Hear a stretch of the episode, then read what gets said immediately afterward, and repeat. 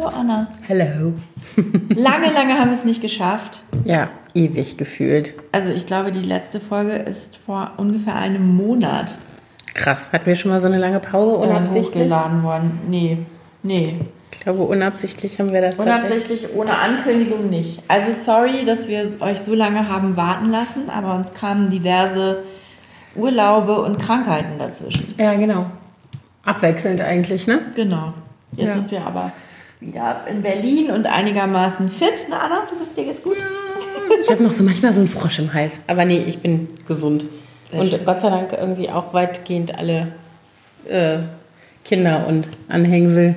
Ja, bei uns auch. Noch. Man weiß ja nicht, was noch auf uns zukommt. Ja. Coronavirus-mäßig. Gott. Oh Gott, Ja, das ist echt so ein bisschen, ne, da macht man irgendwie sich dann schon Gedanken, weil man ja eigentlich, gerade finde ich, in so einer riesigen Stadt, Ja. du kannst ja gar nicht dich äh, fernhalten so richtig. Ne? Das ist ja schon alleine, wenn du Bus fährst oder U-Bahn oder wenn du irgendwo, also pff, finde es auch so schwierig. Schule. Mein Mann, der sagte gestern schon, lass uns aufs Land gehen. Lass uns unser Häuschen gehen. Ich so, naja, also Mia muss ja in die Schule. Wir können ja. Jetzt nicht einfach sagen, okay, tschüss. ja, Bleib mal du hier, wir gehen aufs Land. viel Spaß. äh, aber was ich jetzt ernsthaft überlege, ist, oh, sollte man Hamsterkäufe machen oder nicht? Also viele Menschen denken das ja offensichtlich, nach dem, was ich heute Morgen schon äh, so äh, in Social Media und News auf Newsseiten gelesen habe, dass Leute wie verrückt irgendwie einkaufen. Also ich habe gestern nur ein Foto gesehen aus einem Supermarkt in Mailand, wo irgendwie die ganzen Regale komplett leer waren. Und ich habe gelesen, dass DHL nicht mehr nach äh, Norditalien ausliefert gerade. Also mh, deswegen habe ich auch gedacht. Mein Mann meinte gestern Abend so, er ist gespannt, welche Airline als erstes pleite geht, weil er meinte, es gibt ja einfach super viele, die schon gar nicht mehr fliegen, also die schon gar keine, Ja, ne, ich ihre ich Hauptstrecken nicht, mehr bedienen. Ich hoffe nicht die, mit der wir unsere beiden zukünftigen Urlaube schon gebucht haben. Ja, also irgendwie Ja. nach Asien wird es schon dünn, glaube ich, mit den Airlines, mit den Meine Flügen. Eltern, die fliegen nächste Woche nach Vietnam oder wollen Mhm. eigentlich, war das so geplant. Und die sitzen jetzt da auch irgendwie sehr verunsichert Mhm. und fragen sich, sollen wir das überhaupt wagen oder nicht? Und Luzi ist ja nun gerade in Thailand, Ja, aber da ist ja im Moment nicht so viel mehr passiert. Also da stagniert es so ein bisschen. Also ohne, dass ich dich jetzt beunruhigen will. Aber ich habe heute Morgen, nein, ich habe heute Morgen so einen äh, sehr ausführlichen Artikel gelesen von so einem Virologen oder ja, ich glaube nicht Epidemiologe, sondern ein Virologe, der eben sagt, die Tatsache, dass man aus bestimmten Ländern nichts über neue Infektionen hört, heißt nicht, dass die nicht da sind, sondern heißt, dass die Leute, also heißt in erster Linie, dass die Leute sich nicht Ne, weil zum Beispiel Symptome nicht so heftig sind, ähm, sich nicht testen lassen. ja, das und ist so, halt auch so, äh, diese Dunkelziffer ist wahrscheinlich viel Genau. größer. Und das, der sagt halt, das Problem ist, dass das oder die Herausforderung bei dieser, äh, bei dieser Epidemie ist, dass das Virus noch so neu ist, also erst vor so kurzer Zeit von Tier auf Mensch übergegangen, dass wir nicht wie bei einer Grippe zum Beispiel, die ja auch immer gefährlich ist, irgendwie Herdenschutz haben oder sowas. Ne? Es ist niemand geimpft, keiner weiß, welche Medikamente dagegen eigentlich wirklich helfen. Also alles, was immer bei so ähm, Influenza-Wellen, äh, hier Tamiflu, bei SARS und so weiter Ja. gehortet wurde, das funktioniert halt gar nicht bei Corona oder wahrscheinlich nicht. Und er hat gesagt, wir sind Ja. immu- immunologisch naiv oder so heißt es ähm, als Menschen. Und deswegen gibt's halt auch ähm, nirgends eigentlich so richtig, also wenn das jetzt nicht gerade irgendwie eine äh, große Klinik oder sowas ist, nirgends so richtig geschultes Personal, sowohl für den Umgang damit, also wie schützen die sich auch selber, als auch ähm, äh, Leute, die jetzt zum Beispiel tatsächlich verlässlich diese Symptome erkennen und dann entsprechend testen. Ja. Und das ich ist meine, halt ich, irgendwie- Ich würde jetzt zum Beispiel, Mia war letzte Woche auch total krank, mit Husten und allem. Ich wäre jetzt nicht auf die Idee gekommen, äh, sie testen zu lassen, ob sie jetzt Corona hat. Nee, Und bei den meisten, also ich habe heute Morgen gelesen, bei ungefähr 80 Prozent der Bevölkerung oder der Erkrankten verläuft das wie eine milde Erkältung. Ja, ja, genau. Die merken das gar nicht groß. Und dann irgendwie bei 17 Prozent schwer Mhm. Und bei den letzten drei Prozent oder fünf oder was lebensgefährlich. Das hat er übrigens auch gesagt in dem Artikel, das fand ich dann wieder beruhigend, dass der gesagt hat, die Tatsache, dass die Dunkelziffer so hoch ist, bedeutet auch, dass diese Letalität nicht so hoch ist. Ja. Also es sind nicht drei Prozent, die, die sterben, würden, sondern nur 0,5 oder so, rein Ach rechnerisch. So, Weil er gesagt hat, die ganzen Fälle, die wir gar nicht zählen, können, ja. weil sie gar nicht gemeldet werden oder weil die Leute sich gar nicht testen lassen, die muss man ja mit reinrechnen und deswegen ist eigentlich die Sterblichkeit viel geringer, viel geringer, prozentual als, ich meine, für den Einzelfall ist es dann immer noch wurscht, wenn du dran stirbst, ob, du jetzt wegen ja. 0, ob du zu 0,5 Prozent gehörst. Wir sind oder ja zum Glück 3. noch unter 50 und wir sind Frauen. Das ist ja schon mal gut. Ja, nein. Wieso? Auch nicht, weil das ist auch eine Fehleinschätzung gewesen. Das wird kursiert immer noch, dass also das bei Kindern und so? Jugendlichen besonders mild verläuft oder gar nicht. Also zu Kindern vorkommt. und Jugendlichen würde ich mich jetzt auch Nee, aber das nee unter oder dass es eben nur Männer betrifft und dass nur klar immunschwache Leute sind natürlich ja. für alles nee, anfälliger. Nicht, nicht nur, aber dass die äh, gefährdeter sind. Mhm. Ich glaube, das hat, ist schon wieder widerlegt. Achso, ich hatte das gestern irgendwo gelesen, dass Männer über 50 und die mit Vorerkrankungen. Mhm, und Thorsten ist ja Asthmatiker, ne? Ja, den lässt du jetzt mal schön zu Hause. Der, der, der ist ja eh den ganzen Tag zu Hause. Aber der sagte, die, der größte Risikofaktor in unserem Leben ist natürlich Mia, mhm. die zur Schule die geht. Ja, klar. Und äh, ich habe auch schon zu der gesagt, geh mal jetzt nicht, fahr mal nicht mit den öffentlichen Verkehrsmitteln ja. so viel. Ja. Habe ich auch schon meinen Kindern, aber das aber ist natürlich schwierig. Kannst dich ja auch nicht so komplett, weißt du, wenn, sobald du im, im Supermarkt bist, ja, im klar. Restaurant, äh, auch als wir im Kino waren, mhm. jetzt auf der mhm. Berlinale und so, das kann man dann ja alles nicht mehr machen. Also in diesem Artikel von diesem Virologen stand, ähm, dass die, also dass man sich gar nicht so leicht anstecken kann, wie man immer denkt. Also es ist eben nicht wie in diesem Outbreak-Film aus den 90ern, wo im einer hustet im Flugzeug, danach sind alle Passagiere tot wegen Lungenpest. So ist es eben nicht. Sondern der sagt, du musst schon jemanden Infizierte treffen, der dir ähm, aus mindestens zwei Meter, also müssen zwei Meter sein. Ähm, Wenn es drei Meter sind, reicht es schon wieder nicht für eine Ansteckung und der muss dir ins Gesicht niesen oder husten. Und dann steckst du dich an. Mhm.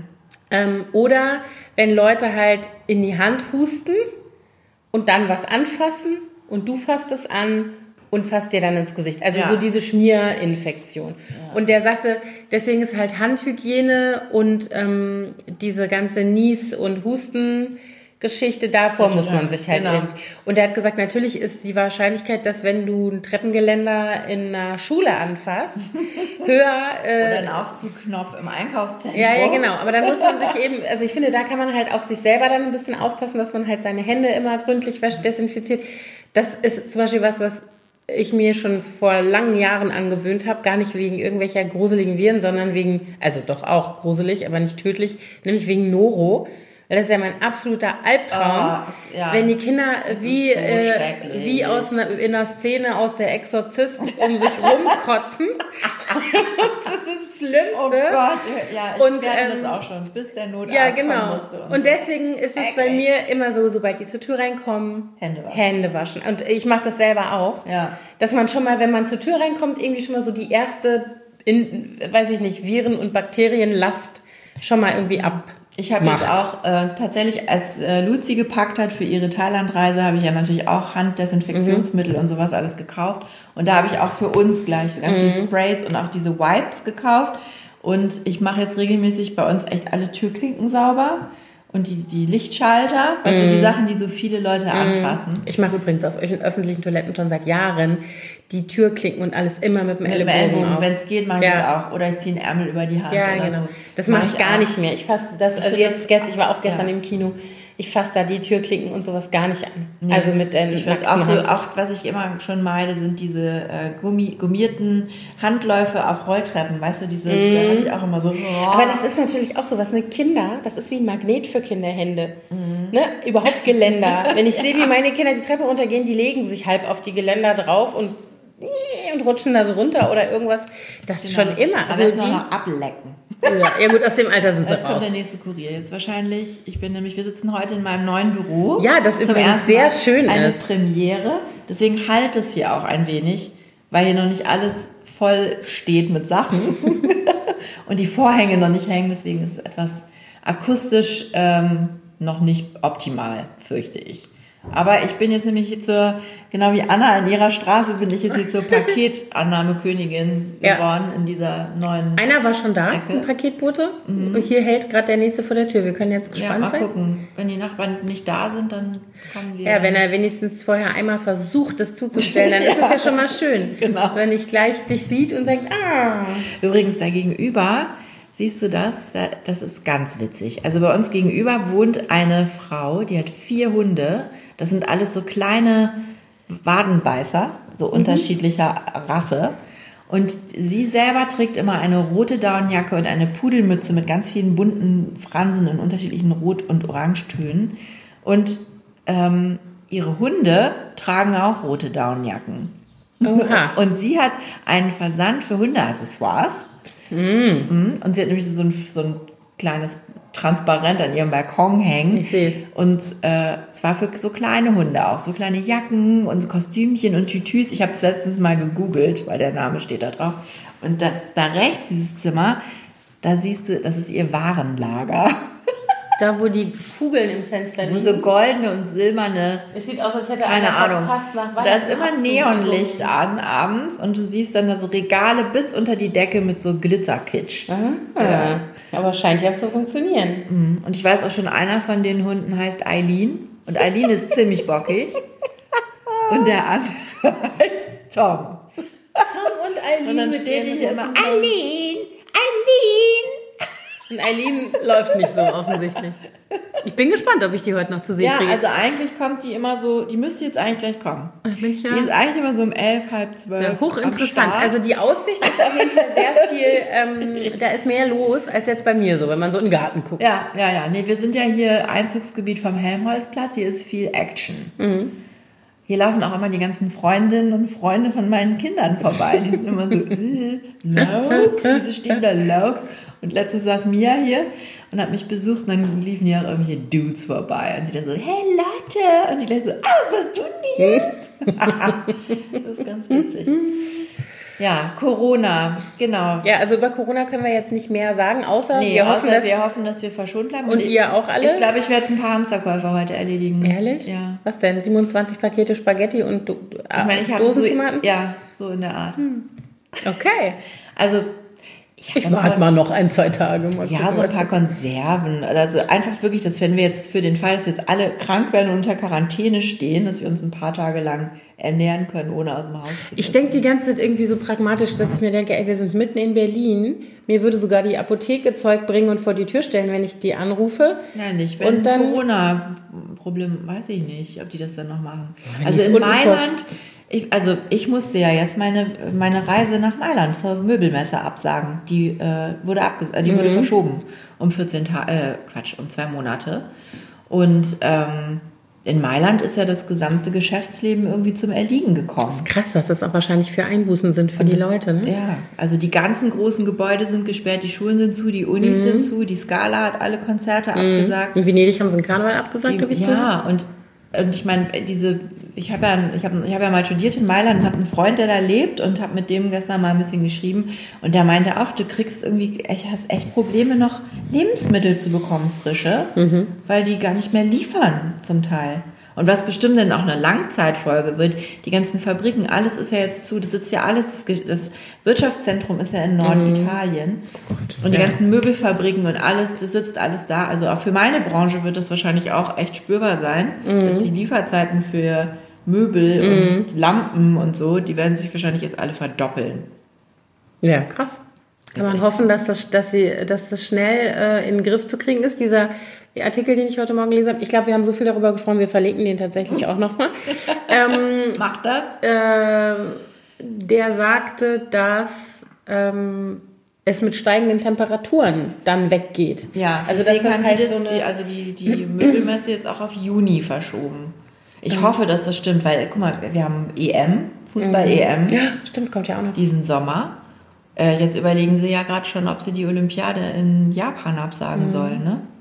Und äh, in Vietnam ist es irgendein so ein Formel-1-Event, der wird wahrscheinlich auch abgesagt. Mhm. Ja, das ist auch ehrlich gesagt vernünftig. Also ich meine, bei, bei aller, äh, allem Verständnis auch und äh, natürlich ist das schlimm, wenn wirtschaftliche äh, Folgen dann so massiv sind für alle Beschäftigte und Unternehmer und ne, was alles dranhängt. Aber ähm, wenn man halt damit irgendwie verhindern kann, dass sich das noch weiter verbreitet, also EM ist ja der Knaller. Dann fliegen die Leute von überall ein zu den Europa Spielen. ist das ja. Ja. Das wird, da wird alles schön Ja, verteilt. ja, klar. Ich meine, das passiert ja sowieso, da darf man sich ja nicht Ja, drüber ich täuschen. meine, klar, Aber also jetzt Zeiten, Berlinale und Karneval war Eben, gerade. Karneval Ja. habe ich mich ehrlich gesagt auch letzte Woche schon gewundert, dass da nicht tatsächlich auch ein paar Sachen abgesagt wurden. Mhm.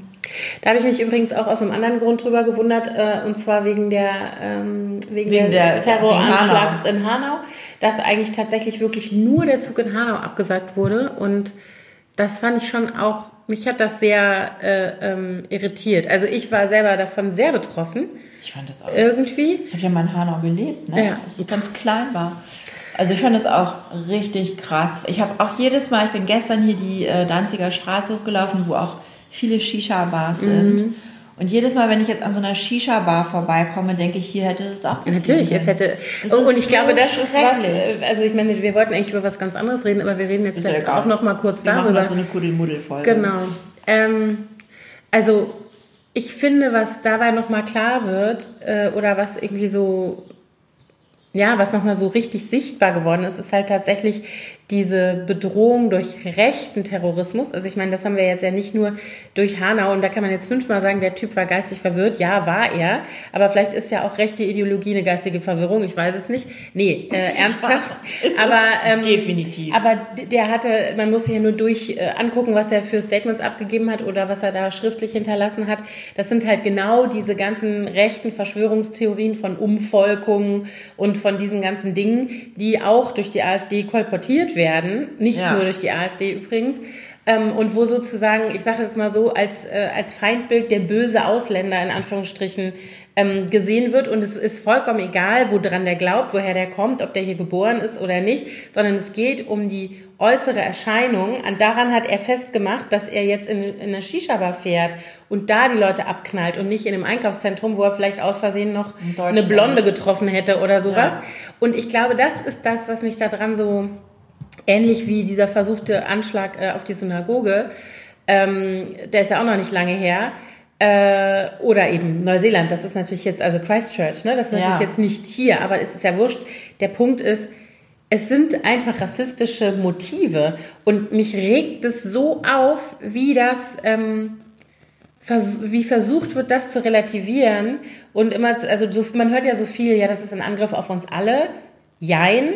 Es ist ein Angriff auf die Demokratie, das ja, aber es ist eben kein Angriff auf uns alle. Ja? Das ist eben in einer Shisha-Bar passiert und nicht in einem Einkaufszentrum oder in einer, äh, was weiß ich, in einer Kirche, in einer äh, katholischen, Ja. protestantischen, was auch immer.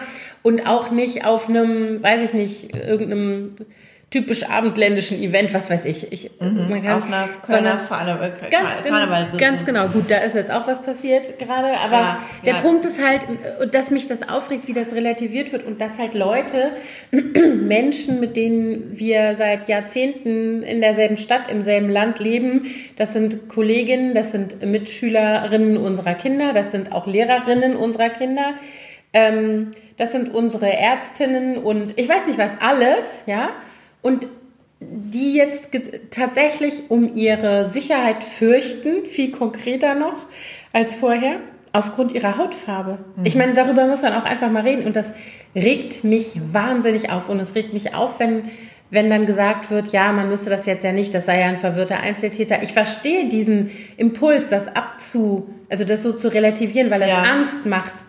Aber es ist nicht richtig. Und das ist das, was mich die ganze Zeit, das beschäftigt mich so dermaßen seit Tagen. Ähm, und das ist wirklich was, wo ich auch überhaupt keine Antwort habe. Also außer, man muss aufeinander aufpassen und wir müssen auch als alle diejenigen, die eben nicht in Anführungsstrichen undeutsch aussehen, auch wenn wir es, äh, ne, also sozusagen Ja. alle, die jetzt irgendwie unauffällig sind, wo jetzt nicht sofort einer kommt und sagt, ah, du gehörst vielleicht nicht dazu. Wir müssen uns echt viel konsequenter, finde ich, an die Seite derer stellen, die das konkret bedroht. Und man muss den Leuten zuhören. Und das Ja, hilft vor allen. Dingen, es muss viel stärker bestraft Ja. werden, alles. Ja. Alles, was in diese Richtung geht. Ja. Aber es gibt ja jetzt auch ähm, Bestrebungen, da Frühwarnsystemmäßig irgendwie wollen die doch was einrichten. Ein Frühwarnsystem, wo man übers Internet äh, äh, äh, solche Geschichten melden kann. Also du kannst sogar irgendwie, wenn du ein Hakenkreuz auf dem Spielplatz, ein Graffiti siehst, machst ein Foto, schickst es per WhatsApp mhm. oder wie auch immer dahin und dann wissen die Bescheid. Also, ich glaube, das Problem ist, dass es keine, also ich glaube, ein Problem ist, dass es keine wirklich guten, wirksamen ähm, sozusagen Methoden gibt, das zu ahnden. Also wenn jemand irgendwo ein Hakenkreuz hinschmiert, klar kannst du jetzt, aber gibt es die Ressourcen dafür, dass das wirklich verfolgt wird. Ich meine, ich sehe es. Das weiß ich auch nicht, aber halt die so Polizei, klar, die, das muss, das ist ja auch so eine Sache, die sind ja auch so, da gibt es ja auch so viele Leute, die mhm. rechtsradikales Gedankengut in sich tragen. Mhm. Also da muss natürlich auch nochmal ganz ja. also stark ich, drauf geguckt werden. Genau. Aber die Polizei soll ja auf jeden Fall personell aufgestockt werden. Ja, bloß unser äh, schlauer Herr Seehofer sagt ja wieder als erste Reaktion, man müsste die Grenzen sichern, wo ich mich frage, ob der Lachs Ja, da habe ich auch gedacht, sag mal, hä, wie? Äh, das weil, war doch ein Deutscher. Ganz genau. Was, der ist auch nicht mit dem Flugzeug eingereist. Nein, warum hatte, soll man jetzt Flughäfen sichern? Der kommt doch nicht... Also das sind so Sachen. Und ich meine, natürlich kann man jetzt auch nicht Shisha-Bars sichern, darum geht's nicht. Aber es geht darum, dass man, dass die Leute das Gefühl haben, dass wir alle ähm, sehen, dass konkret was gemacht wird. Ja, es müssen diese Netzwerke ausgehoben werden. Wieso gibt es keine, wenn wir wissen, ja, angeblich, wir haben, ich weiß jetzt die Zahl nicht mehr, 500 oder 600 oder 800, ich weiß es nicht mehr, ähm, extremistische, Rassisten, gewaltbereite, sozusagen rechte Terroristen in diesem Land. Da wissen wir die Namen, wir wissen, wie die aussehen. Kannst du dich erinnern als Kind an diese Fahndung nach RAF-Leuten? Ja. Ich kann mich an die Fahndungsplakate aus meiner kompletten Kindheit Natürlich, erinnern. Überall. Und wo sind die jetzt? Das sind zum Beispiel so Sachen, die ich nicht verstehe. Wieso wird sind da nicht... Denn, aber sind das denn tatsächlich konkrete, also werden die gesucht wegen ich glaube, Delikten? Ja. Ich glaube, Oder ja. geht man nur davon aus, die wären ruckzuck dabei, wenn irgendwas los nee, ist? Nee, nee, ich glaube, das sind konkrete, also es ist tatsächlich konkret vergleichbar mit, ähm, mit der Situation. Soweit habe ich das verstanden. Aber ich, okay. gut, das müsste man nochmal solange nachlesen. Die nicht, aber solange nee, die nicht wegen irgendeiner Straftat gesucht werden, kannst du die ja nicht zur Fahndung ausschreiben. Das nee, aber ja ich meine, Problem. es gibt ja offensichtlich ein Bewusstsein dafür, dass es solche Netzwerke gibt, in denen die Leute konkrete Dinge planen, wie jetzt gerade dieses Netzwerk, was sie ausgehoben haben, woraus kam, dass die vor äh, hatten, grünen Politiker äh, umzubringen. Also ich meine, entschuldige bitte, wovon reden wir hier, ja? ja? Wir reden nicht davon, dass einer gesagt hat, oh, lass mal lustig ein Hakenkreuz an die Parteizentrale sprühen, was auch schon scheiße wäre. Aber, sondern wir reden von konkret geplanten Mordanschlägen ja. auf Leute, oh. auf öffentlich. Das, das ist so ekelhaft. Ja. Aber weißt du, ich meine, wir haben ja dieses Wochenendhaus in Brandenburg. Mhm. Und was du da manchmal für Sprüche reingedrückt kriegst von den mhm. Leuten, die da. Ich war da ja mit ähm, Luzi und ihrer Freundin im Supermarkt. Ihre Freundin ist halt schwarz. Und dann sagt irgend so ein Dude im Vorbeigehen zu der, schön hier in Deutschland, ne? Und ich habe gedacht, aber das hat, hat, ich leider hat sie uns das erst erzählt, als wir schon wieder im Auto saßen. Mm. Und sie war dann irgendwie so, sie, das war das erste Mal, dass ihr sowas passiert ist, äh, übrigens. Ja, Weil hier in Berlin ist ihr zum Glück sowas noch nicht passiert. Aber dann in Brandenburg, bam, mhm. weißt du? Aber da musst dann, du nicht bis Brandenburg fahren, leider. Also, dem hätte ich, also wenn ich das gehört hätte, mhm. dem hätte ich so eine Ansage gemacht. Und, ähm, und äh, aber auch, auch Nachbarn, weißt du, die, was die für Sprüche dann manchmal machen.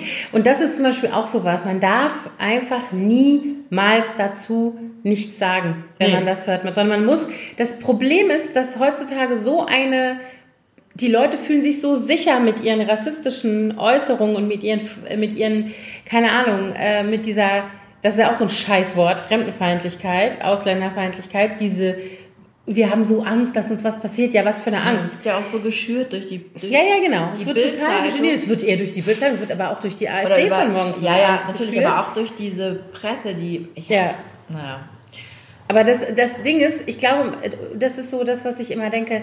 Die Leute müssen sich wieder schämen dafür, dass sie so denken. Ja, das hab, darf nicht okay sein. Ja, und, und es, die dürfen nicht denken, dass sie nicht dass dann keiner was sagt. Weißt du, die müssen ja. früher, ich weiß nicht, was heißt früher? Natürlich gab es die Leute, man darf darüber nicht sich äh, irgendwie täuschen. Es hat die Leute immer gegeben, die so gedacht haben. Nur haben sie die Fresse nicht so aufgemacht in der Öffentlichkeit, weil es allgemein Common Sense war, dass das rassistische Scheiße ist, die man nicht laut sagen darf Ja. und sich dafür schämen und muss, wenn man sie laut sagt. ist es wieder okay.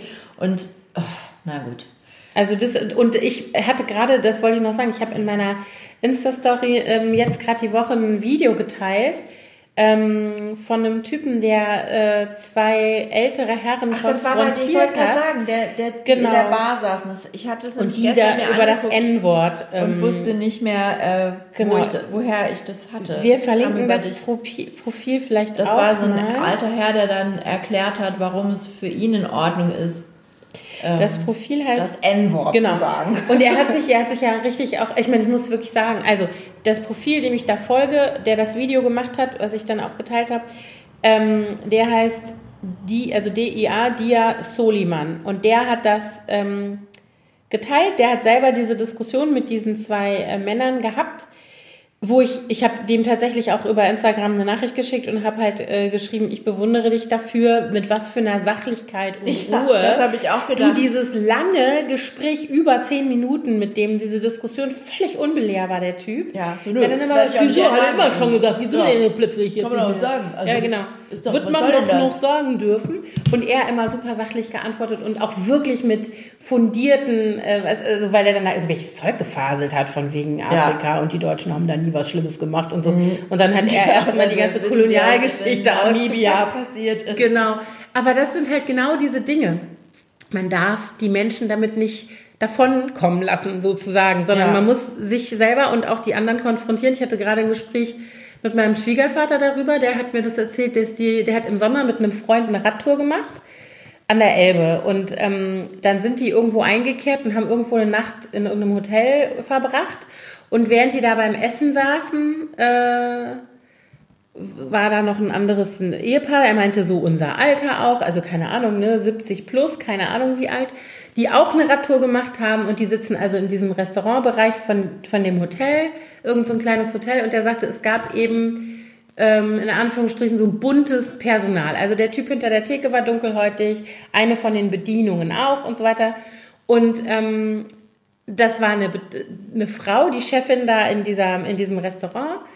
Und plötzlich haben eben diese beiden Alten angefangen rumzukrakeelen von wegen, ob, haben dann also diese Frau angesprochen, die äh, Chefin von dem, von dieser, von diesem Etablissement war und haben sie gefragt, ob der hinter der Theke auch übers Mittelmeer gekommen wäre und da, da, da. Also so ganz blöd. Mhm. Und dann auch schon gesagt, sie wollten sich nicht bedienen lassen von und so weiter. Und dann ist mein Schwiegervater halt gleich irgendwie hochgegangen und hat die halt konfrontiert. Und dann gab es da irgendwie einen verbalen Schlagabtausch. Und daraufhin ist dieses Ehepaar aufgestanden und haben, äh, sind gegangen und haben gesagt, sie könnten das nicht ertragen mit so Leuten wie ihnen, also mein Schwiegervater und sein Radfahrfreund, äh, in einem Restaurant zu sitzen und zu essen. Das wäre unerträglich und so. Mein Schwiegervater sagt, das hätte ihn so fertig gemacht. also diese, diese, dass er da so, also diese Dieses- Situation und auch dieses Verkehrte, also dieses, Ja. dass der sagt, ihr seid die, die nicht mehr ganz dicht seid, ne? So, was sollen die hier, die Affen aus Afrika so ungefähr? Und ihr seid so blind und ihr seid schuld, dass unser Land kaputt geht und nur so ein Zeug. Und mein Schwiegervater hat gesagt, die halbe Nacht nicht geschlafen vor lauter Wut. Ich kenne das. Ich habe auch schon ja. solche Gespräche geführt mit Leuten da in, in, unserem, in unserer Kolonie. Schlimm, ehrlich. Ja, und dann auch so diese, du kannst ja da, ich habe mir jetzt ein Buch bestellt, wo es darum geht, wie man sozusagen mit, äh, ähm, nicht nur, da geht es nicht nur um Rassismus, da geht es auch um Klimaleug, also Klimawandelleugner und so weiter. Ähm, sozusagen, was sind die Argumente, wie Wie geht man mit sowas genau, um? wie geht man mit sowas um? Und ich glaube, der Punkt ist tatsächlich, ich möchte gar keinen abholen. Das ist mir scheißegal. Nein, Und es ist mir auch egal. auch. Ich habe auch nicht die, die Vorstellung, dass ich irgendeinen überzeugen kann von irgendwas. Aber, oder muss, ja.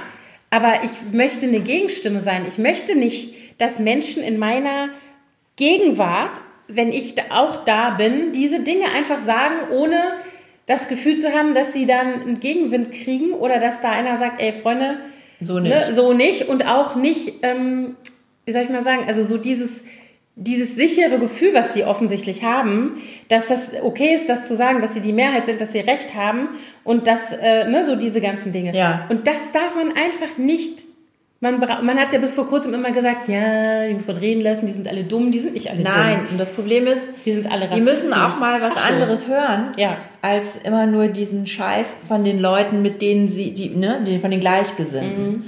Und ich, ich, sagen die natürlich umgekehrt über uns. Ja, auch. aber tatsächlich, ich habe ja eine Facebook-Freundin, das weißt du ja auch, mhm. ich hast du, glaube ich, auch schon mit der diskutiert. Das ist eine Mutter von einer ehemaligen Mitschülerin von Luzi aus den USA die, äh, also es war halt eine Freundin von Luzi in der Grundschulzeit, als wir da noch gelebt haben. Und die ist stramme Trump-Wählerin und ähm, mhm. totale Verschwörungstheoretikerin. So? Und hat einen äh, hispanischen, Hispanic, also ihre Eltern sind Mexikaner. Ja.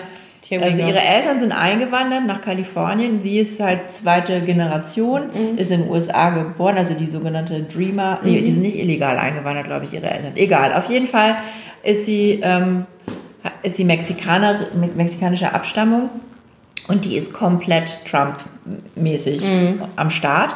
Und ich, obwohl ich mich jedes Mal aufrege, wenn ich lese, was die schreibt, habe ich mich noch nicht entfreundet, weil ich das total interessant finde, das zu verfolgen. Mhm. Und ab und zu, wenn es dann ganz schlimm ist, dann liefere ich mir mal wieder eine Diskussion, die dann meistens damit endet, dass sie dann schreibt, well, I think we need to agree to disagree. Mhm. Ne? wo dann, dann erst ballern wir uns immer irgendwelche Links um die Ohren, der beweist aber das und der beweist das. Und es ging letztens auch um Klimawandel. Oh da hat Gott. sie ganz böse Dinge über Greta Thunberg geschrieben. Ja, das ist ja auch sowas, da gehe ich auch auf die, da gehe ich hoch wie ein HB-Männchen, wenn erwachsene Menschen übrigens ganz oft Männer in Social Media, ja. sich derartig aufgeilen daran, eine 16-Jährige zu bashen und sich über die irgendwie auszulassen und so weiter, da bin ich sprachlos ja. und sich und nicht halt, schämen. Die, die, ist ja sicher, für so ein also die ganzen Trump-Anhänger sind sich ja ganz sicher, dass sie ja nur eine Marionette ist. Ja, und ne? selbst wenn, das dass macht sie ja, nur eine Frontperson ja. ist von den, und von den Leuten, die eine ganz andere Agenda haben. Da kommt ja diese ganze Verschwörungstheorie. Die alle nicht mehr ganz dicht. Und also die ist wirklich, die, die glaubt so jede Verschwörungstheorie. Jetstreams und oh also alles. Und ähm, aber ich finde das total wichtig, dass man sowas mhm. auch mal liest oder auch mal Fox News oder irgendeinen Kack sich anguckt, damit man eben weiß, wie die ticken. Mhm. Also ich muss ganz ehrlich sagen, ich bin ja schon seit Jahren dabei, immer wieder mich selber zu fragen, warum ich noch bei Facebook bin. Also als private Person. Ja, ich bin da ja nur Weil, sehr reduziert. Ja, ich, genau, ich auch nur noch. Aber ich, und ich komme regelmäßig an den Punkt, wo ich denke, ich möchte jetzt sofort was anzünden, wenn ich mich da irgendwie rumtreibe. So ging es mir immer mit ähm, Twitter. Ja, bei Twitter bin ich weg. Das kann ich nicht aushalten. Ich, meine, ich und bin da noch angehört, aber ich gucke da gar nicht Ich auch nicht. Rein. Und ich kann es nicht aushalten. Gut, bei Twitter gab es da noch andere Gründe, warum ich da weggegangen bin. Das hatte nicht so viel mit diesen Themen zu tun sondern eher mit dieser Mütter, in Anführungsstrichen, Blogger-Bubble, die mich da wahnsinnig gemacht hat. Mhm. Ich sag's jetzt mal so, wie es ist. Ja, sag's ja schon, bin da ja schon so weit weg. ähm, aber bei Facebook ist es tatsächlich so, dass ich immer wieder diese News-Seiten lese, die einschlägigen und dann die Kommentare. Das, ist, das darf man Zumindest, nicht machen. Ja, aber, aber das ist ja genau eigentlich das. Eigentlich ne? sollte man es doch machen, ja. aber es ist halt wirklich, da tun sich Abgründe ja, ja. auf. Aber richtig Man tiefer. kann immer, ich hoffe dann immer nur, dass es wirklich die einigen wenigen sind, die, die so doof geknallt, durchgeknallt sind und dass nicht wirklich so viele so denken. Facebook hat ja vor noch nicht so zu allzu langer Zeit so ein Feature eingeführt, dass wenn du auf bestimmten Seiten im Verhältnis oft kommentierst, also im Verhältnis zu den Kommentaren der anderen User der Seite, kriegst du so einen Stempel Top-Fan. Ach echt? Und wenn du top, du kannst also schon erkennen, wenn du zum Beispiel bei Spiegel oder Welt oder FAZ oder Süd, also auf diesen News-Seiten, auf den Facebook-Seiten mhm. guckst und du siehst schon die Leute, die diesen Top-Fan-Stempel neben ihrem äh, Profilbild neben, haben. Steht das, neben das steht Kommentar, über, nee, das steht, du siehst ja immer sozusagen das äh, Profilbild wie so ein kleines Icon, dann ja. siehst du den Kommentar und, und da drüber steht Top-Fan. Dann weißt du schon ganz genau, aha, ah, das so, sind immer das dieselben. Ganz genau. Aber das hilft natürlich ein bisschen zu relativieren, weil du siehst tatsächlich daran, dass es immer dieselben sind, die immer auf die gleiche Weise auf die immer selben Themen ja. ähm, reagieren und anspringen. Und das relativiert es tatsächlich, weil du dann daran natürlich siehst, okay, es sind nicht irgendwie bei 1000 Kommentaren tatsächlich irgendwie 200 Leute, sondern die solche Sachen machen, fünf. sondern es sind immer dieselben von mir aus 20 oder so. Ja. So, aber das, das hilft mir persönlich, das ein bisschen zu relativieren. Aber, also ich habe wirklich bis vor kurzem auch immer gedacht, ich muss da weg. Ich kann das nicht mehr aushalten. Da muss man natürlich auch irgendwie ein bisschen auf sich aufpassen, finde ich. Mhm. Aber ich sehe, also ich habe zum Beispiel eine ähm, Facebook-Freundin, die kenne ich aus meiner Heimatstadt, noch von, also aus Schülertagen. Also wir kennen uns eigentlich nicht wirklich, nur vom Sehen. Aber unsere beiden jüngeren Schwestern waren in einer Klasse. Das war die Verbindung in der mhm. Grundschule. Und die ist, ähm, der Vater von den beiden stammt aus Ghana. Also den sieht man eben ihre Herkunft natürlich an, an Haaren und Hautfarbe. Und die ist schon immer, die war schon früher in ähm, Koblenz, hat die schon, war die schon ganz früh bei den Jusos aktiv und so. Und Ach so, die ich, ist heute, ja, die ist genau, Politikerin oder nicht? Genau, die ist ja. für, die sitzt für die SPD im rheinland-pfälzischen Landtag. Der hast du mir schon mal erzählt. Genau. Ja. Und diese Frau, der, der folge ich ähm, eben, also oder wir sind auf Facebook befreundet und ich verfolge natürlich auch ihre Bemühungen sozusagen eine gute Politik zu machen in ihrem, also ne, meinem Herkunfts, ihrem Bundesland in Rheinland-Pfalz. Und ähm, die ist natürlich selber von Rassismus betroffen. Ja. Ihre Kinder sind direkt selber von Rassismus betroffen. Aber ähm, die schafft es halt irgendwie, also ich bewundere das immer sehr, wie die ihre Themen verfolgt und mit was für einer, also da, das ist eben keine Machtperson, wie man das irgendwie dann oft, finde ich, auf Bundesebene sieht, ähm, sondern die hat tatsächlich irgendwie ein äh, eine Vision von einem besseren Leben für alle. Sag ich jetzt mal ganz, es ist viel komplexer, viel differenzierter. Aber die verfolgt halt ihr Ziel sozusagen für tatsächlich eine bessere Politik, jetzt erstmal auf Landesebene, aber natürlich auch irgendwie im Großen und Ganzen. Und die wird so oft angegriffen, persönlich natürlich. Und dann denke ich immer, wenn ich, wenn jetzt Leute wie ich. Auch auf Facebook? Auch auf Facebook, klar. Ähm, aber auch direkt, also die kriegt auch Hassmails und sowas alles. Mhm. Äh, Allein schon, weil sie in der SPD ist und dann ist sie noch eine Frau und dann ist sie auch noch dunkelhäutig. Also da hast du, wenn sie jetzt noch behindert wäre, dann wäre es, oder LGBTQ, dann wäre es ganz aus wahrscheinlich. Gott. Ähm, und dann denke ich immer, wenn ich jetzt hier weggehe, also Leute wie ich, die damit gar nicht selber in Berührung kommen, sondern mich regt das schon secondhand so auf, dass ich sage, ich halte das nicht mehr aus, ich muss mein Facebook-Profil löschen, ich muss hier weggehen dann lasse ich die auch im Stich. Weißt du, was ich meine? So, dann denke ja. ich immer so, wenn die neben mir in der Bahn sitzen würde und jemand würde ihr, würde sie angreifen, dann könnte ich was sagen. Und ich versuche das immer so zu übersetzen in diese Situation. Wenn sie angegriffen wird online, müssen auch Leute da sein, die, die, da, die dann die dann, ihr stehen. Genau, die dann ihr sagen, stärken. Genau, und nicht nur ihr natürlich. Also man kann das natürlich auch nicht für alle irgendwie lösen. Aber dann denke ich mal, okay, das muss ich irgendwie aushalten. Bis zum gewissen Punkt muss ich das auch aushalten, wenn ich wirklich will, dass Leute nicht angegriffen werden oder wenn sie angegriffen werden, dass es eben nicht unkommentiert ja. bleibt und die Leute eben tatsächlich auch selber weiterhin aushalten, dass sie da sind und zum Beispiel die tatsächlich ähm, diesen Job macht, ja, weil sie sich für die andere sich einsetzt und so, ja genau, die sich jeden Tag dem Krass, aussetzt. Wirklich. Und dann denke ich immer, okay, ich hasse Facebook, ich hasse wirklich Facebook für diese ganzen Dinge. Aber das ist eben das, was wir brauchen. Wir können nicht da weggehen, also so nicht so richtig. Nee, also ich bin auch oft äh, kurz davor, aber für mich ist es natürlich auch immer noch eine Möglichkeit, mit vielen Leuten in Kontakt zu ja, bleiben, mit denen ich sonst gar keinen Kontakt mehr hätte. Und ähm, was sich ja jetzt gerade so ein bisschen herausstellt, äh, oder wo es jetzt ja so ein bisschen hingeht, ist so, dass man so viele Gruppen hat. Ne? Also mhm. das, äh, die machen ja sehr viel Werbung für diesen Bereich, dass es für jeden Kram irgendwie so eine mhm. besondere Gruppe gibt. Und ich habe das jetzt auch bei meinem Mann beobachtet, der ja sehr aktiv im Drohnensport ist. Und früher hatten die halt irgendwie so Techie-Foren, wo mhm. die sich ausgetauscht haben. Und jetzt ist das alles komplett zu Facebook rübergewandert. Und der ist nur noch auf irgendwelchen mhm.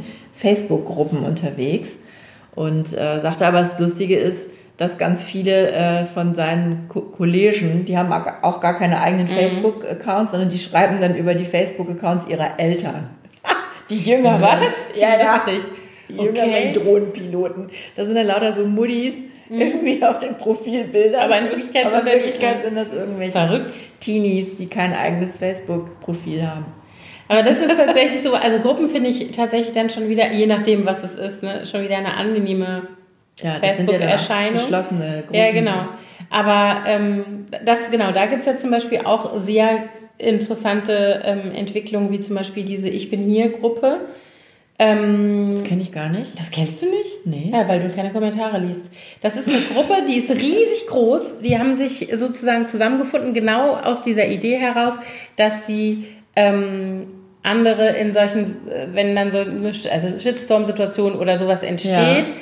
sozusagen unterstützen. Also die nehmen für sich in Anspruch, dass sie eine sachliche Stimme sind. Also die haben auch ganz klare Regeln, dass sie zum Beispiel keine Beleidigungen aussprechen, dass sie nicht, also da gibt es so Kommunikationsregeln. Ja, so Und das Hashtag Code. ist Ich bin hier. Guck dir das mal an. Und ähm, sozusagen, um zu zeigen, die haben auch jetzt gerade irgendeinen Preis gekriegt für diese. Arbeit. Nie gehört. Echt nicht? Nein. Und die werden natürlich auch schon angegriffen. Also die, die Leute, die mit dem Top-Fan-Status, die kommen dann und sagen, ihr seid eine Sekte, ihr seid äh, linksgrün versiffte Dingsbums, Gutmenschen-Sekte und so ein Scheiß. Wobei die sich eben eigentlich auf die Fahnen geschrieben haben, dass sie keine politische Meinung vertreten oder so, sondern die versuchen wirklich auf so einem sachlichen Level zu bleiben. Also dass Also sie zum Beispiel Ausgrenzung, Rassismus. äh, Genau, also einfach zu sagen, Rassismus ist begegnen. genau, Hetze ist keine Meinung, äh, ne, so, also so ein bisschen tatsächlich Ja. so eine Differenzierung da zu machen und eben nicht zu sagen, ähm, keine Ahnung, ihr seid äh, Faschos, deswegen seid ihr alle scheiße, sondern eben genau reinzugehen und zu sagen, wenn, ne, das, wenn du das sagst, dann ist das eben keine Meinungsäußerung mehr, sondern eine Beleidigung oder eben Hetze Ja. oder so. Ähm, da fällt mir gerade nochmal ein, ich wollte nochmal fragen, dieses Buch, weißt du, wie das heißt, was du dir bestellt hast? Aber das kannst du ja auch mal verlinken. Dann. Das verlinke ich Finde auch. nämlich, mir fehlen auch tatsächlich manchmal die Argumente in solchen Situationen.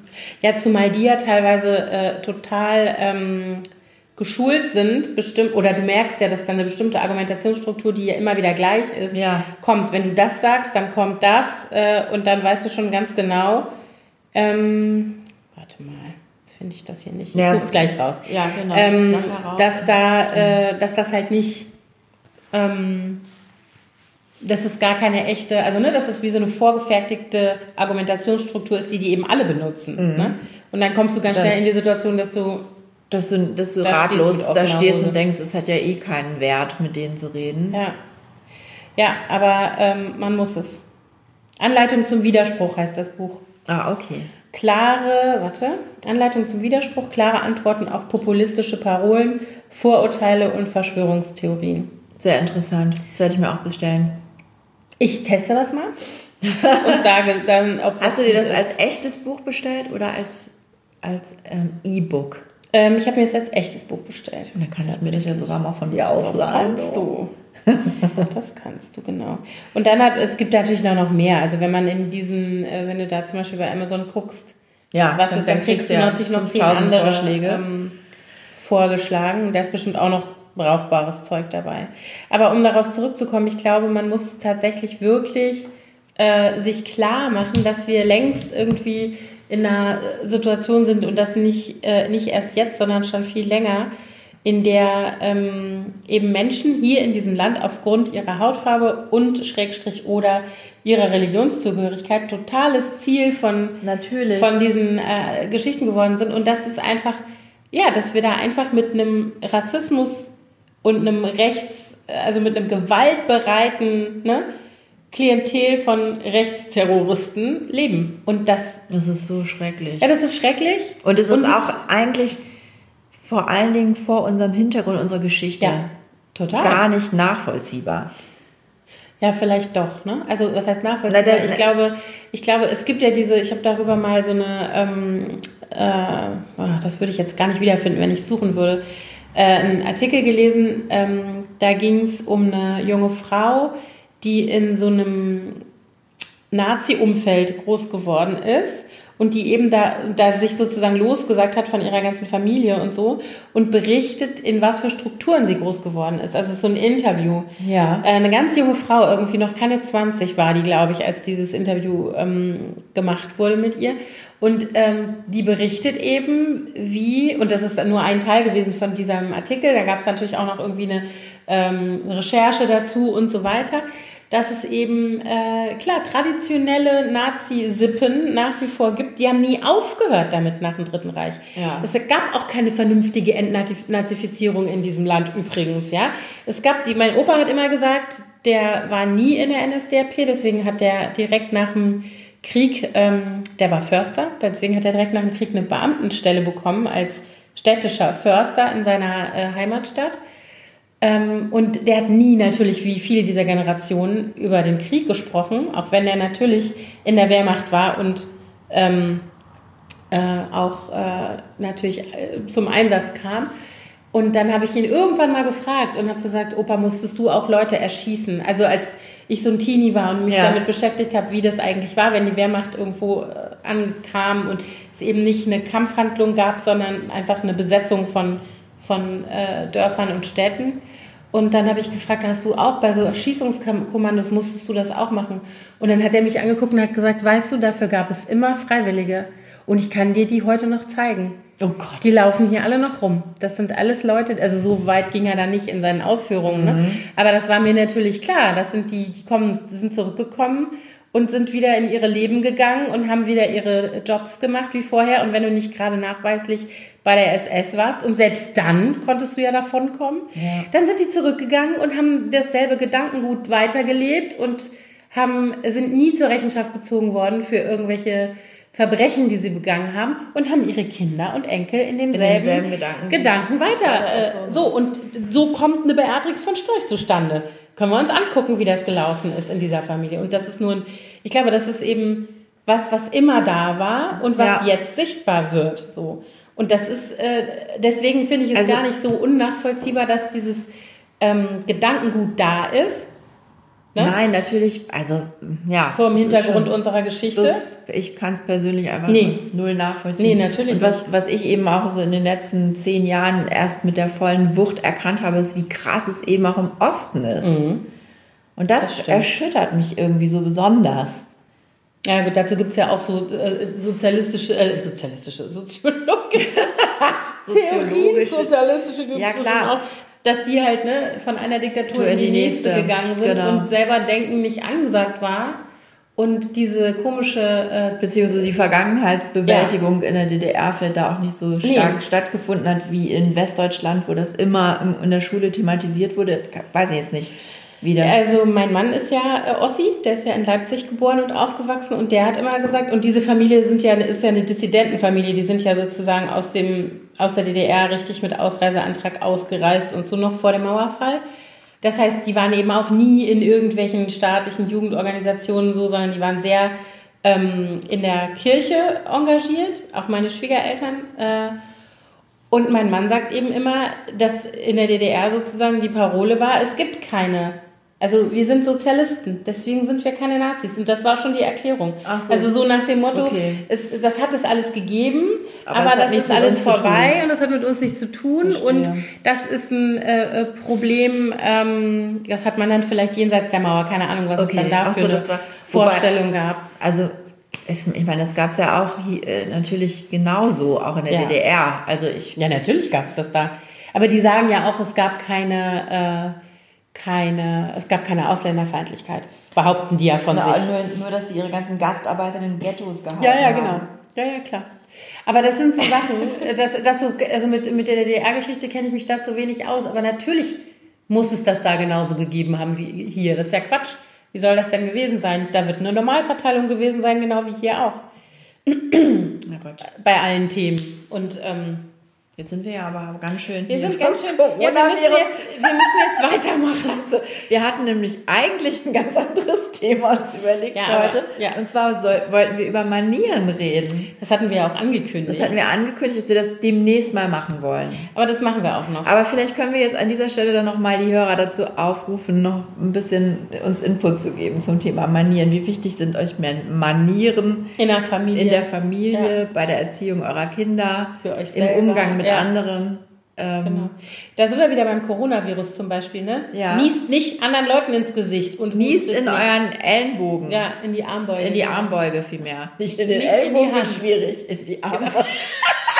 Also wenn du dir in den Ellbogen niesen kannst. Dann musst du schon eine Schlangenfrau sein. Dann kommst du ins Guinness-Buch der Rekorde. Für die Verknotungen in das Kapitel. Nee, aber wir haben nämlich vorhin Anna und ich haben auch kurz drüber gesprochen. Irgendwie mag man jetzt gar nicht mehr so gerne allen Leuten die Hand geben. Mhm. Also ich war gestern Was ja eigentlich als höflich gilt. auf einer Baubesprechung äh, in Marzahn.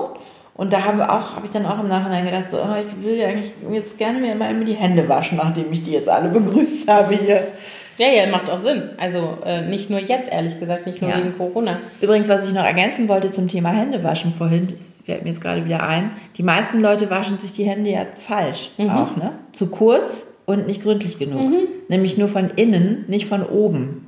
Also zum Beispiel die Fingerzwischenräume von oben muss man waschen, den Handrücken und das Ganze mindestens 20 Sekunden mit Seife. Mit Wasser nützt nichts. Und man soll auch Wasser und dann Seife. Das machen ja auch viele. Wenn du das siehst in öffentlichen äh, Toiletten oder so, Waschgelegenheiten am Flughafen. Die machen erst Seife Die die machen Hand. Seife und da hast du die eine Hand Seife und die andere Hand ist nass und dann schäumen die. Ja. Aber eigentlich soll man die Hände beide erst nass machen und dann die Seife und dann so, wie du gesagt hast. Warum? Weiß ich auch nicht. Das war Blödsinn. Das ist so Blödsinn. war Blödsinn. Man sollte das sowieso nie machen. Zum Beispiel im Flugzeug oder in der Bahn sich erst Seife auf die Hand machen und dann feststellen, oh, das Wasser geht nicht. Das Das ist schon auch passiert. gut. Oh, ekelhaft. Das ist natürlich äh, finde, jetzt das- heutzutage in, in, in Zeiten, wo diese Flüssigseife kommt. Früher gab es ja in der Bahn noch diese geilen Pulver. Pulver, diese Drehdinger, weißt du, wo dann diese ge geschrubbelte, Seife geriebene rauskam. Seife rauskam. Die konntest du ja einfach abpusten. gewaschen. Also das ist wirklich, ich äh, rede schon die ganze Zeit in meine Kinder rein, auch so, ne? Bitte lasst keinen von eurem Brot abbeißen, dann verschenkt's lieber, wenn Genau. du Teilt willst. euch keine Mate, Teilt euch keine, genau, Flaschen. keine Drinks, kein Bubble Tea, keine Strohhalme. Nee. Ew. Das hatten wir bei uns in der Schule, war nämlich Norovirus-Alarm vor den Winterferien.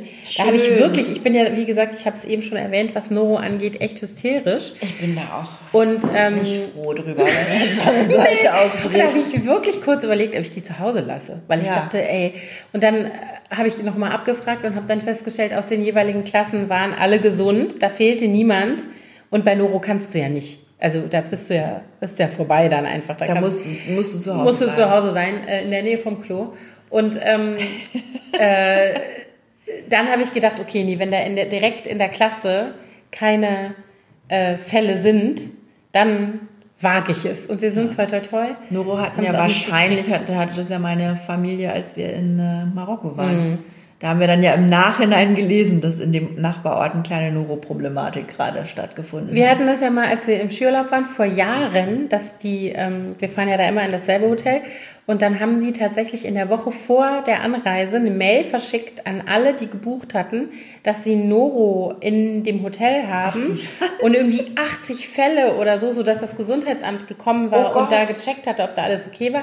War aber, also es war irgendwie, ging wohl von einem Gast aus irgendwie, das, ähm, das Noro-Dings und wollten sozusagen allen die Chance geben, wenn sie jetzt also irgendwie Abzusagen. stornieren wollen, dann zu besonderen Bedingungen, bla bla bla. Wir haben dann hin und her überlegt und haben gedacht, okay, komm, es ist noch eine Woche, bis wir losfahren. Bis dahin, ich vorher mich eingedeckt mit Virenzeugen, mit so einem. Ganz genau, alles, was geht und habe die Kinder terrorisiert, dass sie bloß nicht irgendwie.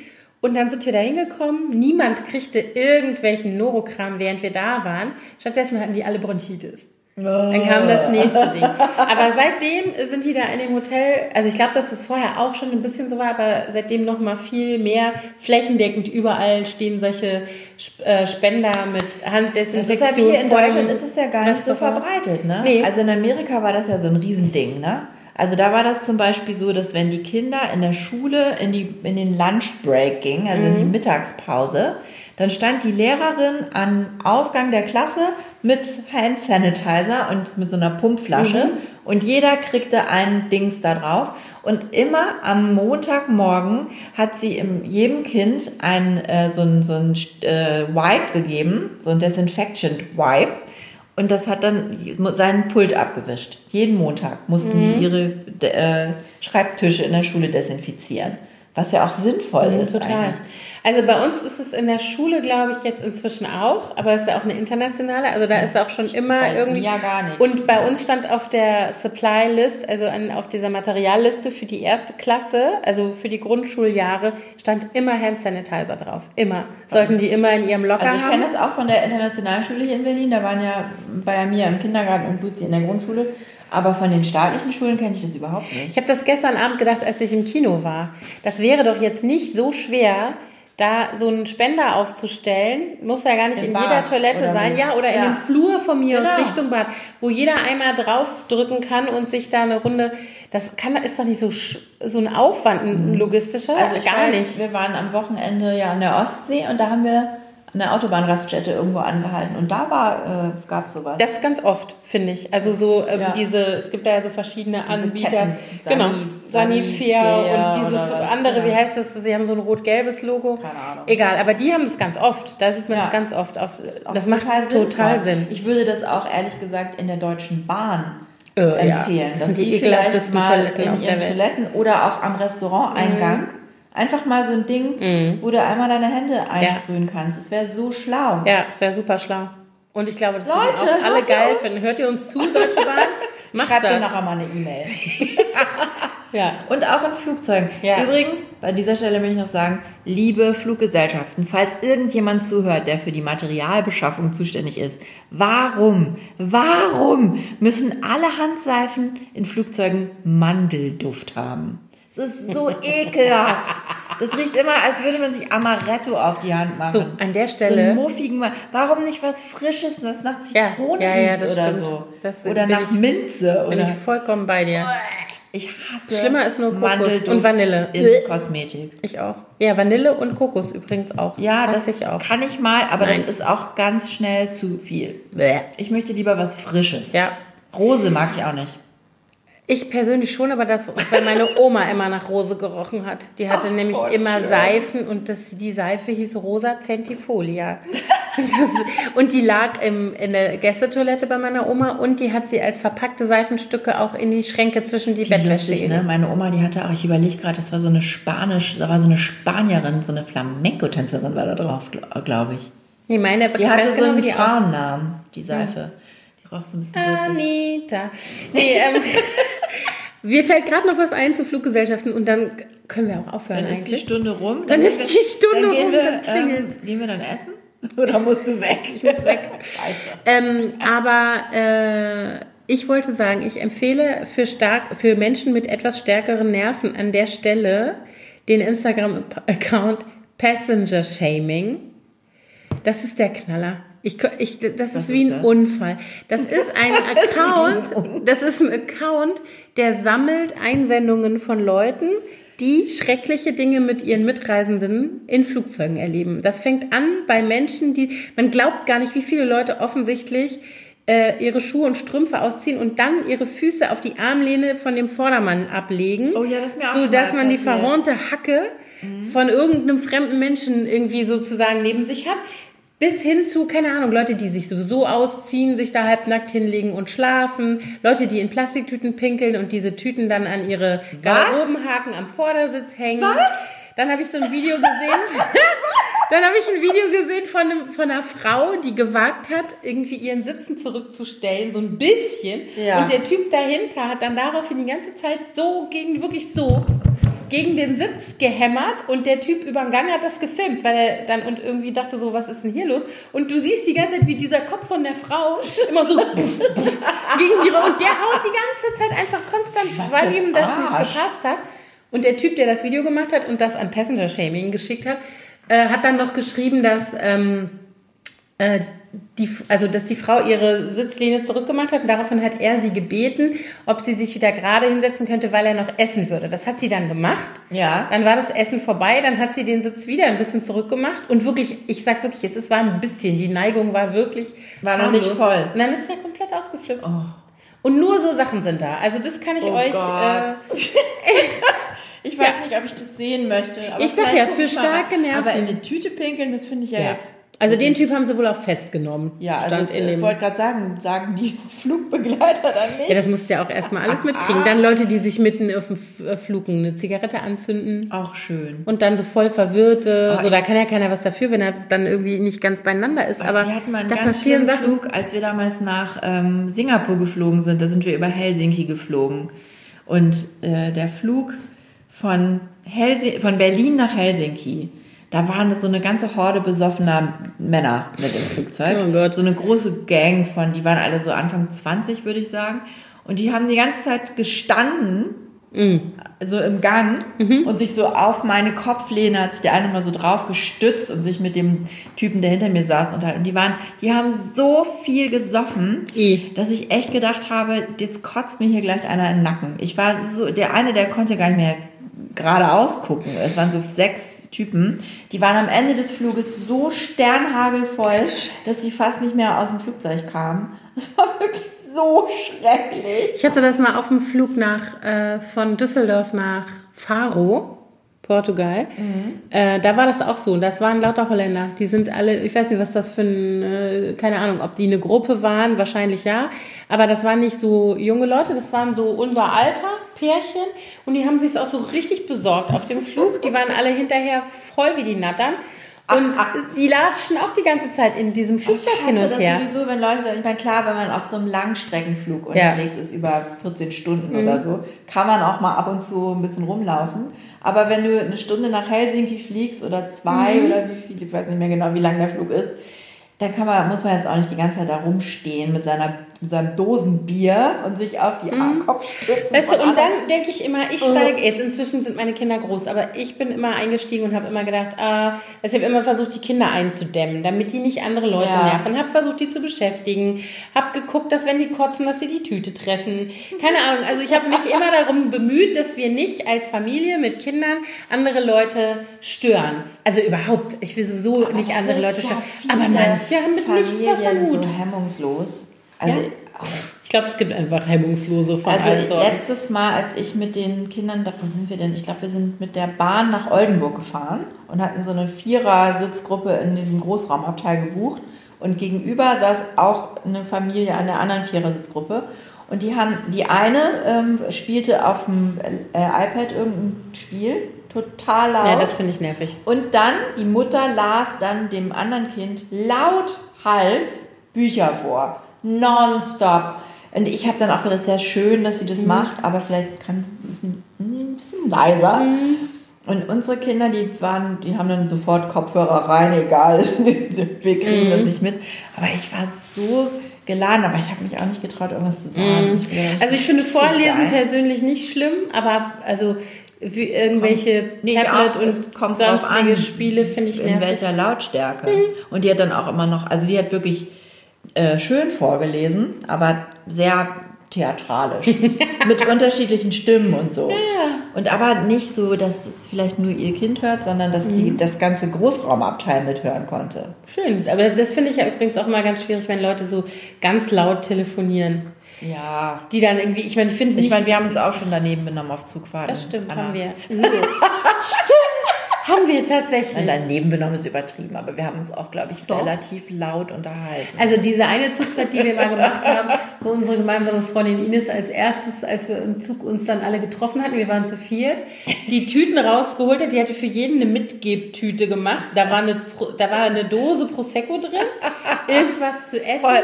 Und als- als ein Tischfeuerwerk mit so einer Konfetti. Bachelorette-Party. Das haben wir aber nicht im Zug aufgemacht, das Tischfeuerwerk, Anna. Das stimmt. Das haben wir nicht gemacht. Ja, aber hätten wir. Also ich meine, wir waren ausge, wir waren equipped Und dann hat sie von, der, von dem Norovirus-Ausbruch in ihrer Kita erzählt. Das war übrigens, da hat sich einer von uns weggesetzt, weil er sich so geekelt hat, wie sie erzählt hat, dass irgendwelche Kinder sie voll gekotzt haben. ja, gut, ich meine, Hätte ich mich auch fast weggesetzt. ich hatte mich auch fast weggesetzt. Nein, Ines, du hast Und dann es ging es noch um. Menstruationstassen. Das war auch schön. Weil du eine An Kooperationsanfrage bekommen hattest Mhm. von Menstruationstassen, die ja inzwischen schon fast salonfähig sind. ja, obwohl Damals war das noch relativ das war fresh. ziemlich fresh, ja.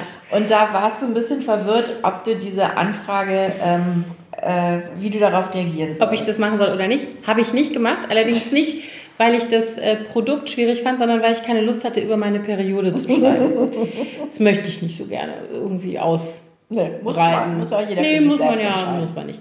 Nee, also ich, ich muss auch zum Beispiel sagen, dass ich bin aber da, das habe ich ja schon oft festgestellt, dass ich bei so Themen spießig bin. Ich möchte nicht über das Periodenblut von anderen Leuten informiert Das werden. hat, glaube ich, auch nichts Und mit ich- Spießigkeit zu tun. Das ist, wir sind einfach Ästheten. ja, das auch. Nein, also ich finde auch gewisse Dinge.